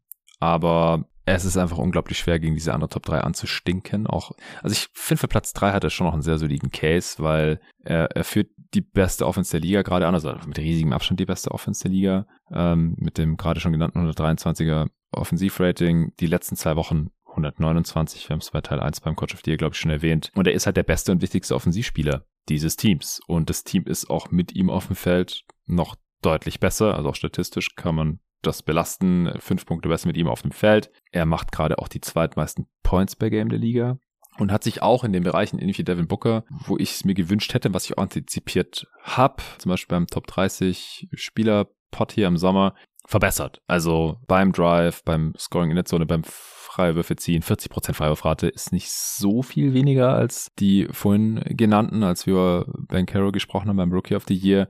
Er macht so wenig Turnovers. 8% Turnoverrate ist auch unfassbar niedrig. Also alles unter 10% ist sehr, sehr wenig für einen offensiven Superstar, für eine erste Option. Also einfach Elite, Elite statistisches Profil, was Jason Tatum hier an den Tag legt. Ja, er hat sein Spiel auf jeden Fall auch nochmal angehoben. Auch was er Offball dieses Jahr macht, finde ich unglaublich. Er ist natürlich nicht Stephen Curry, das ist keiner, aber er ist vielleicht die zweitgefährlichste Offball-Waffe der Liga im Moment. Mhm. Einfach, was er mit seinen Cuts macht, was mhm. er als Shooter machen kann. Äh, dazu noch eine Frage, weil ich wollte mich nicht beschweren, weil ich hatte zu dem Zeitpunkt nicht gut genug aufgepasst, um mir sicher zu sein. Aber hattet ihr den überhaupt genannt bei den besten und unterbewertetesten Schützen, als ihr die Answering Machine gemacht hattet? Oh, kann ich gerade nicht mehr mit Sicherheit sagen. Okay. Ehrlich gesagt. Ich glaube nicht. Wenn nicht, dann beschwere ich mich, sonst alles gut gemacht. ähm, aber die Plays äh, und Torben und Luca hatten das sogar viel eloquenter erklärt, dass ich es tun könnte, was die Celtics da mit ihren Stagger-Screens machen, wenn er dann zum Beispiel, und dann ist egal, ob es Al Horford und Jalen Brown oder Luke Cornett und Sam Hauser sind, was für ein Chaos die Celtics da anrichten. Ähm, die Defenses lassen dabei immer jemand offen stehen und dass diesen Spielstil und auch, dass es funktioniert ohne ihn, das liegt, glaube ich, auch daran, dass er diese Rolle jetzt wirklich an sich genommen hat. Er dribbelt nicht mehr ziellos viel mit dem Ball rum. Also wenn er merkt, der Play ist nix, dann passt er den Ball auch schnell weiter und cuttet auch sofort durch. Mhm. Also er ist ziemlich weit weg von diesem, von dieser statischen Kobe-Karikatur, die in seinen schlechten Phasen halt manchmal sein kann. Oh ja, ja, stimmt. Ja, also das kann man einfach nicht mehr vergleichen. Aber ich konnte mich dann leider auch nicht dazu durchringen, ihn bei diesem Award in die Top 3 zu schieben. Aber keine Sorge, das werden wir gleich korrigieren. ja, ich glaube, wenn er das beibehalten kann und die Celtics immer noch mit so riesigem Abstand die beste Offense der Liga haben, dann werden wir nicht umhin kommen, ihn am Ende der Saison in die Top 3 zu schieben. Kann ich mitleben. Also einfach wegen dieser Kombination aus High Volume Scoring bei einem 125er Offensivrating, was auch sick ist.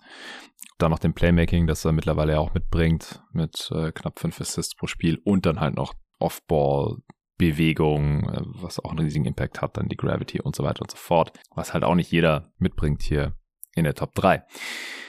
Ich habe auf drei, auch wenn ich ihn fast rausgeschoben hätte, weil das Scoring-Volumen einfach so runtergegangen ist, immer noch den amtierenden Back-to-Back-MVP Nikola Jokic stehen. Den habe ich auf eins tatsächlich. Uh, okay, okay. Krass. Aber ich fand die Top 3 ja. bescheuert schwer. Also keine Ahnung, wie gesagt, das kann man, glaube ich, in jede Richtung auslegen. Ja, auf jeden Fall. Aber ja, bei Jokic habe ich halt schon bisschen mit dem Gedanken gespielt, weil ich 21 Punkte pro Spiel schon hart wenig finde. Ja. Oder ja, mittlerweile ist es auf 23 hochgegangen, aber als ich erstmal drüber nachgedacht habe, waren es auch 21, irgendwas. 18 Spiele hat er bisher gemacht. Er nimmt fast keine Dreier mehr und trifft sie nicht. Also er, er war halt offensiv schon mal besser und es ist natürlich dann immer unfair, den Spieler mit sich selbst zu vergleichen. Das haben wir ich glaube, letztes Jahr oder so schon mal auch mit bei Steph Curry gesagt. Das ist dieses Jahr bei Steph Curry kein Problem mehr, aber vielleicht bei Jokic, also dass er fast schon so ein bisschen in Schönheit stirbt mit seinem 135er Offensivrating, weil er einfach ein bisschen öfter auf den Kopf werfen könnte fast. Ja, den Case kann ich verstehen. Ich will es ihm in diesem, dieser Situation aber verzeihen, weil die Nuggets einfach so viele offensive Spieler wieder reintegrieren müssen. Genau, ja. Dass es für mich halt auch Sinn macht, dass er denen die Würfe abgibt. Und es kann halt niemand besser als er Würfe abgeben in der Liga im Moment wahrscheinlich. Ja. Ich finde auch einfach, dass er ein sehr, einfach durch seine Anwesenheit ein sehr gesundes, offensives Umfeld kreiert. Und das wollte ich hier einfach zu schätzen wissen. Aber ja, der ähm, Usage Case ist auf jeden Fall sehr nachvollziehbar. Ich hatte mich heute ein bisschen mit äh, Lino beraten und der meinte auch, die Usage ist zu niedrig.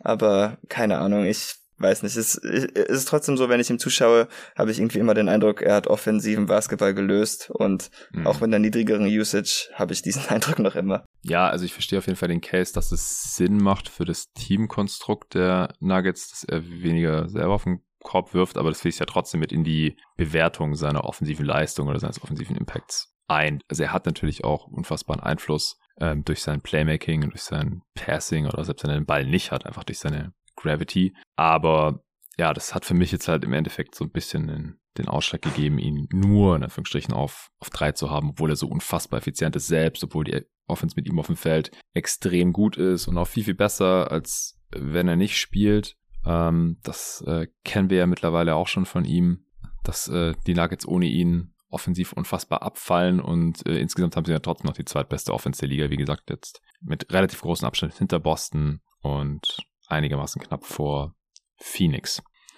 Okay, dann äh, haben wir hier die erste größere Diskrepanz und auf jeden Fall eine unterschiedliche Nummer 1 beim Offensive Player of the Year. Wen hast du auf 3?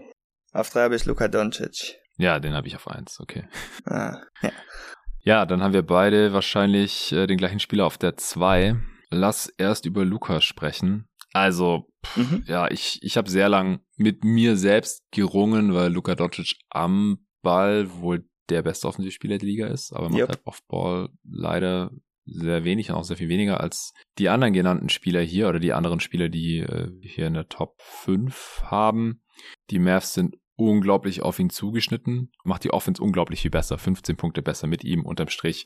Machte sie halt auch defensiv äh, ein Stück weit schlechter, deswegen da sein Impact dann nicht mehr ganz so, so riesig ist, aber offensiv halt eben schon, ich habe mir das halt nochmal angeschaut, also 15 Punkte besser ist schon auch extrem. Ist ein extremer High Volume, Scorer diese Saison. Ist mittlerweile nicht mehr bei 35 Punkten pro Spiel, aber immer noch bei 33,6. Macht auch fast 9 Assists pro Spiel, also fast genauso viele wie äh, Jokic. Hat äh, dabei ein 121er Offensivrating, 38er Usage. Also er schultert offensiv einfach eine unglaubliche Last und das haben wir ja auch im Zuge des Raptors Live Kommentars analysiert, dass es eigentlich kein defensives Scheme gibt, das seine Offense wirklich aufhalten kann. Also mit der Trap haben die Raptors es schon geschafft, ihm den Ball aus den Händen zu nehmen. Dann gab es zwar einigermaßen viele offene Würfe, die Mavs, aber dann hängt es halt nicht mehr von Luka Doncic ab, ob die reingehen oder nicht. Also Luka Doncic ist halt an sich schon eine unstoppable Offense eigentlich, aber wenn man ihm den Ball aus den Händen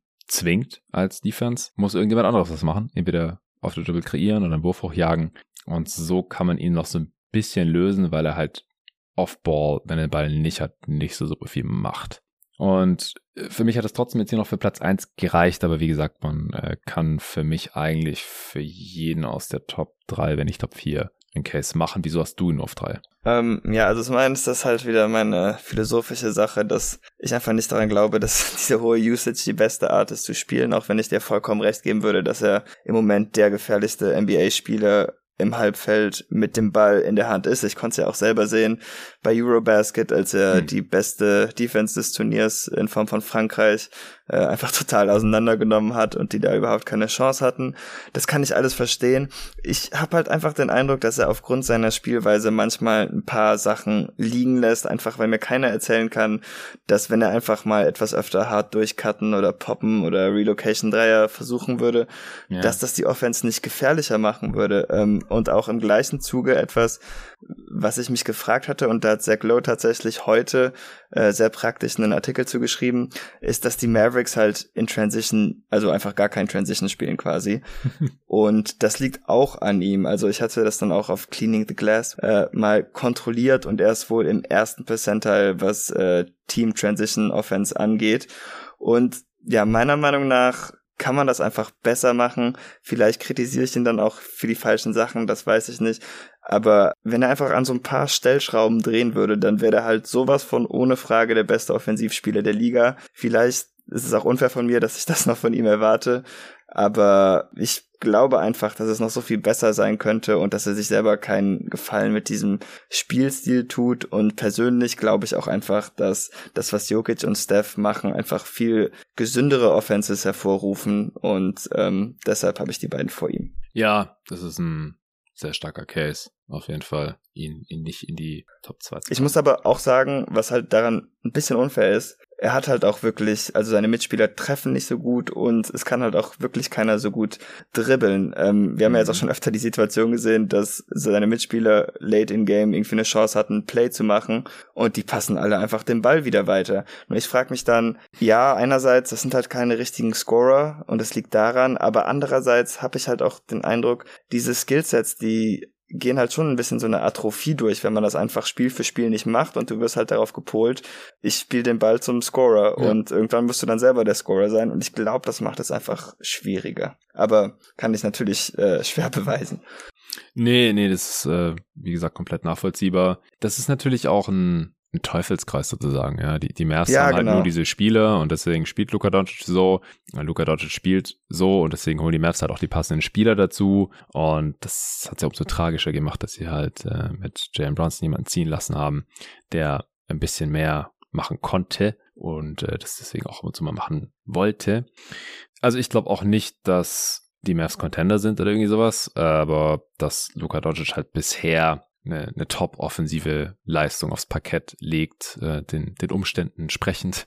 Ähm, er spielt halt auch seine beste Saison bisher, war die letzten Jahre ja auch mal ganz vorne mit dabei, wenn er fit war. Beim Offensive Player of the Year, er scored mehr als jemals zuvor, ist dabei effizienter als jemals zuvor. Mit dem 121er Offensivrating, er macht auf 100 Possession 45 Punkte, das ist auch mehr als jeder andere hier. Warte, ich muss das kurz verifizieren.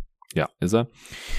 Also was, was High Volume Scoring und Playmaking angeht, und das halt noch effizienter. Macht ihm keiner das vor, kann niemand stoppen.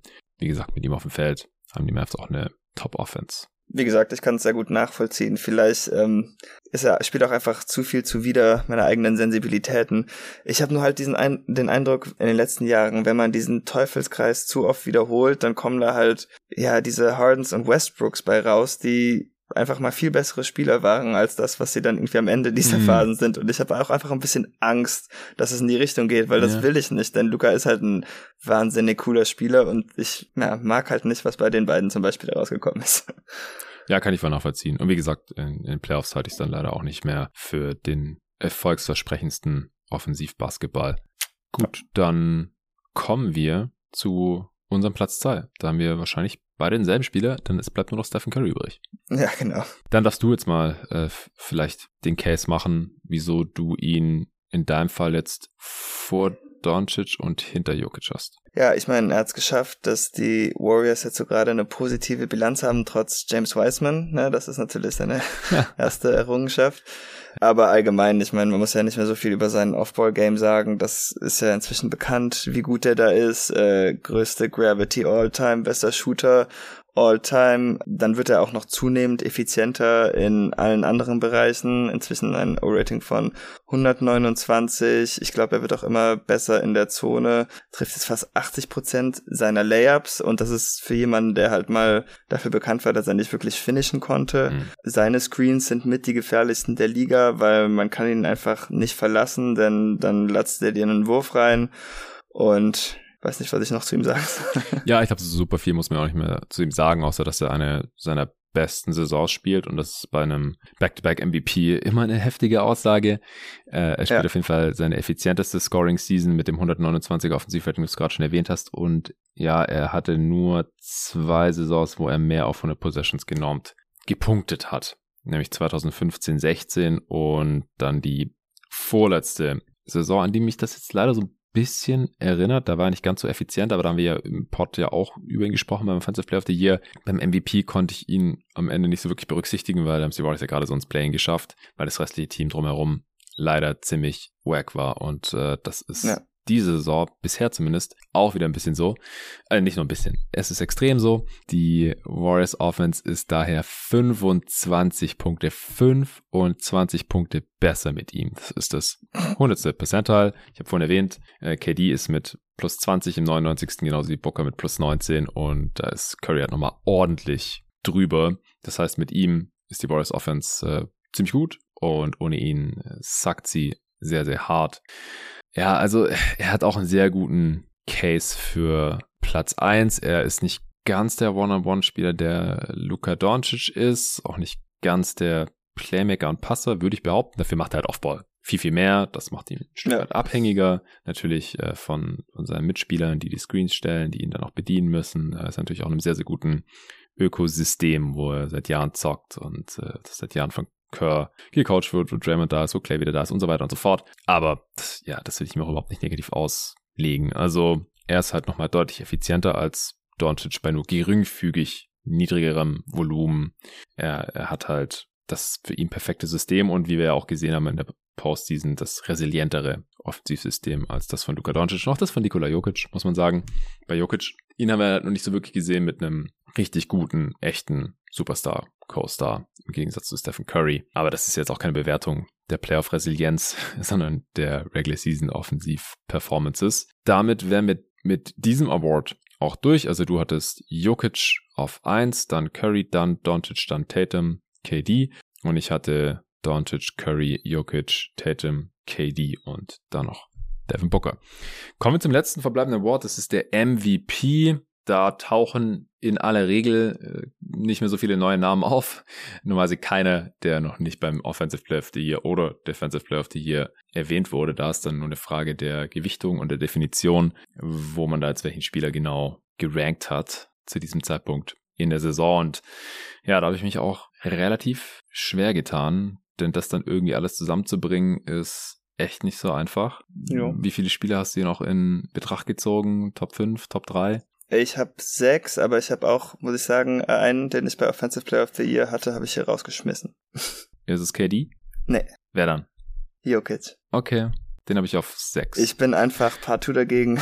Und das ist eher eigentlich wahrscheinlich eher ein historisches Ding. Und das kann man gerne anders sehen, weil es wenig mit dieser Saison zu tun hat. Back to back to back oder was? Ja, back to back to back. Aber überhaupt finde ich einfach jemand, der, es gibt keinen Spieler, der drei MVPs hat und keinen Titel gewonnen hat. Mm, und deshalb soll er sich okay. gerne wieder melden, wenn er den Championship-Dings hat. Aber bis dahin musste ich von ihm im MVP-Rennen einfach nichts mehr hören. Ich verstehe, dass das ein Single-Season-Award ist, aber ich weiß auch nicht, warum er jetzt einfach an so Vor viel... Regular-Season-Award, was haben dir die Playoffs Na, zu tun? Nicht. Ich finde, wenn wir von All-Time-Greats reden, kann man das ja durchaus mit in Betracht ziehen und ich fände das einfach komisch, wenn er da landen würde und deshalb muss das für mich einfach nicht sein. Aber ich kann durchaus verstehen, wenn man mich für diese Meinung blöd nennen will, aber ist es trotzdem so. Ich nenne dich nicht blöd, aber ich habe Jokic trotzdem auf 6, auch wenn eine Top 6 vielleicht ein bisschen übertrieben ist.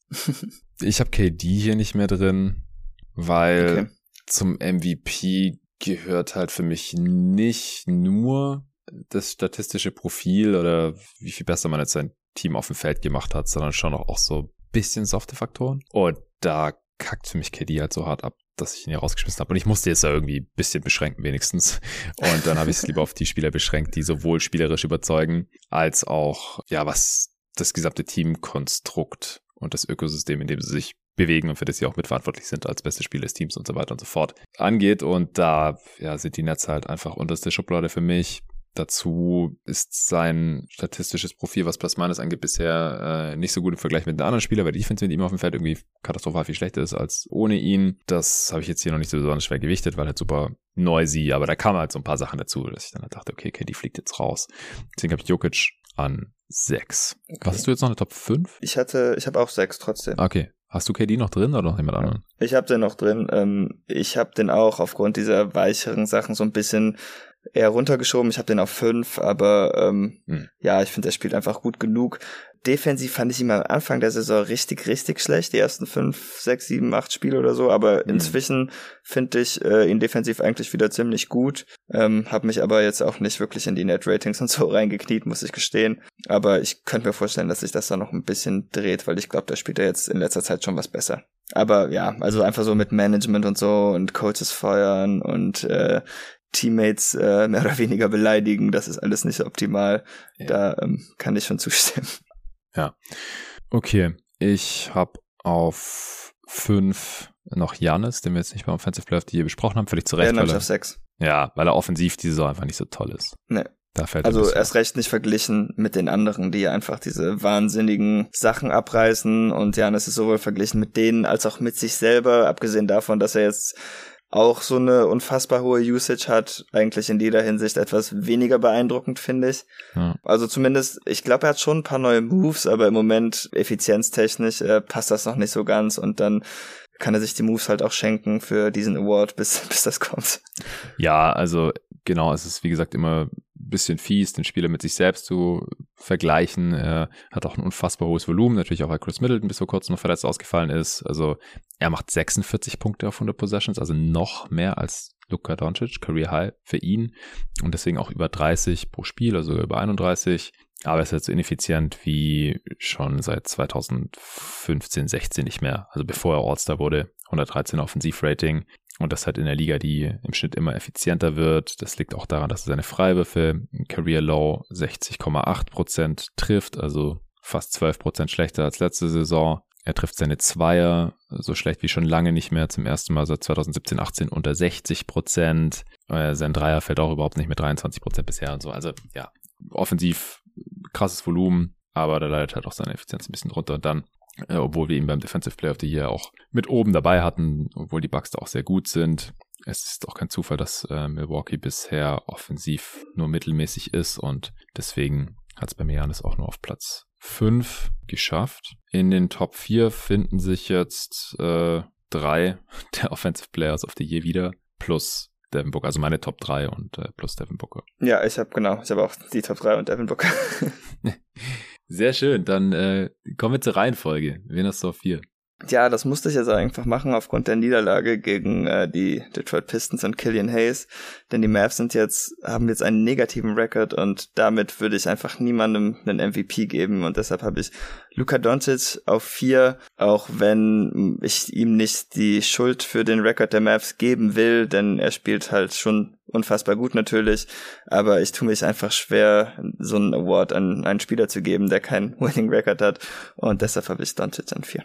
Ja, es ist bei mir genauso. Dazu ist er der schlechteste Defender von meinen Top 4 und wie gesagt, die Defense läuft nicht so besonders toll, wenn er drauf ist, obwohl die Gegner keine Dreier treffen, wenn Doncic auf dem Feld ist. Und am Ring, aus äh, Gründen, mit denen Doncic auch nicht viel zu tun hat, auch extrem viel weniger treffen. Die Mavs, wenn man das Netrating, das sie gerade haben, hochrechnet, kommen sie auf 45 Siege und dann hätte er bei mir auch am Ende keine Chance auf die Top 3 im MVP-Rennen. Also sorry, es ist auch einfach eine andere, sage ich im Pod immer wieder, ein bisschen eine andere Rolle, wenn man der mit riesigem Abstand beste Spieler seines Teams ist und das Team halt insgesamt ziemlich mittelmäßig ist, dann machst du halt auch eher 34 im Schnitt, als jetzt in einem richtig starken Team, wo du richtig gute Mitspieler hast, das halt, was ich, 60 Siege holt oder sowas. Aus ähnlichen Gründen habe ich Steph auf drei, der wie gesagt mhm. defensiv aus meiner Sicht deutlich besser ist als Doncic und offensiv ihm eigentlich in nichts nachsteht. Aber auch hier ist es so, er hat halt eine größere Rolle, als er es in einem richtig starken Team hätte, weil die Warriors sind halt bisher abseits von ihm kein gutes Team und deswegen hat es bei mir auch nur für Platz 3 gereicht. Ja, sehe ich genauso. Äh, ich glaube, wir werden auf jeden Fall als Homer verschrien werden, wenn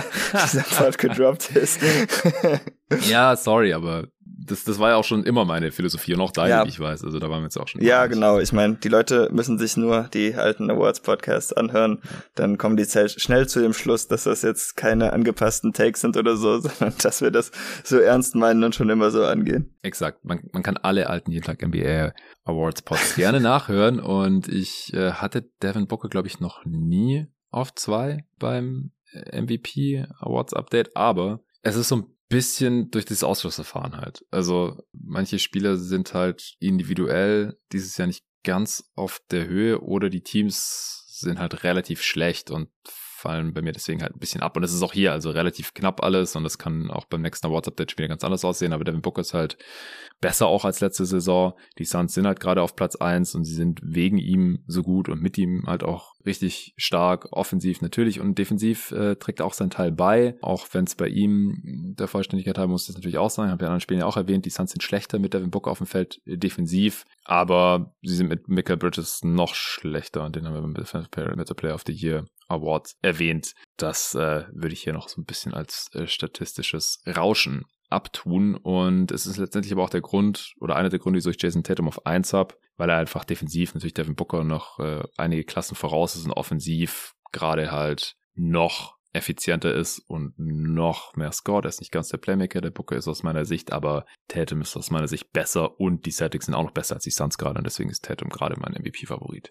Yes, sehe ich genauso. Auch die defensive Einstellung, die er dieses Jahr an den Tag legt, äh, finde ich unfassbar. Also late in Games verteidigt er inzwischen einfach den besten Spieler des Teams. Ist egal, ob das Wings, Guards, Forwards, Big sind. Okay, vielleicht kein Center, das werden wir dann mal abwarten müssen, aber ähm, er hat schon Ja Moran verteidigt, er hat schon Donovan Mitchell gecheckt und er will die Matchups auch richtig. Und das ist einfach das für geil. mich auch so jetzt der nächste Schritt in der Mentalität, dass er auch wirklich der beste Spieler sein will. Und ich bin einfach total beeindruckt, dass er das an beiden Enden des Feldes dieses Jahr einfach konsequent durchzieht bisher. Ja, nice. Dann sind wir durch, würde ich sagen, für heute. War jetzt auch ausführlicher Pod, aber jetzt haben wir hier mal so ein bisschen das Feld abgesteckt und werden das dann in den nächsten Monaten einfach immer wieder updaten. Also wir beide höchstwahrscheinlich nicht mehr. Das mache ich ja dann immer mit äh, durchrotierenden Gästen. Mal mit Luca, wahrscheinlich mal mit Jerry. Und dann schauen wir mal, wer der vierte wird. Er hat auf jeden Fall wieder richtig viel Spaß gemacht. Äh, mittlerweile ist es auch schon äh, ziemlich spät. Ähm, es ging jetzt mit der Internetverbindung hier einigermaßen. Ich bin froh, dass wir es heute hier gemacht haben. Jetzt können wir da in den äh, nächsten Wochen und, und Monaten immer noch so ein extra Auge drauf haben. Ihr seid wieder alle auf dem Laufenden. Ihr habt Content gehabt hier am Montag und seid hoffentlich gut in die Woche gekommen. Äh, vielen Dank dir, David, dass du deinen Freitagabend geopfert hast für das jeden Tag NBA Awards Update. Waren doch nur vier Stunden. ja. Hat Spaß gemacht. ja, auf jeden. Äh, wie gesagt, unter erschwerten Umständen mit Unterbrechungen durch äh, Interview und, und Leute, die hier rein und raus sind und so weiter und so fort. Ja, dann nochmal allen Dank fürs Zuhören. Als nächstes dürfte es hier dann ein Pod von Jerry und mir geben. Bis dahin. Bis dann.